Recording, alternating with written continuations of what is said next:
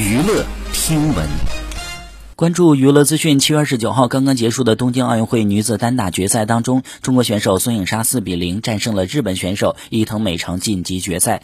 随后，霍启刚晒出了女儿的照片，发文称：“今天女儿说要为中国奥运健儿加油。”最近几天奥运赛事非常的刺激精彩，引起了全家全体儿童的高度关注。孩子们看到奥运健儿的精彩表现，深受奥林匹克精神的感染。照片当中，霍启刚和郭晶晶的女儿站在椅子上，手上拿着妈妈郭晶晶的金牌，模样十分的。可爱，网友纷纷点评：妈妈的金牌是可以乱动的吗？别人家孩子的玩具是妈妈的金牌。好，以上就是本期内容，喜欢请点击订阅关注，持续为您发布最新娱乐资讯。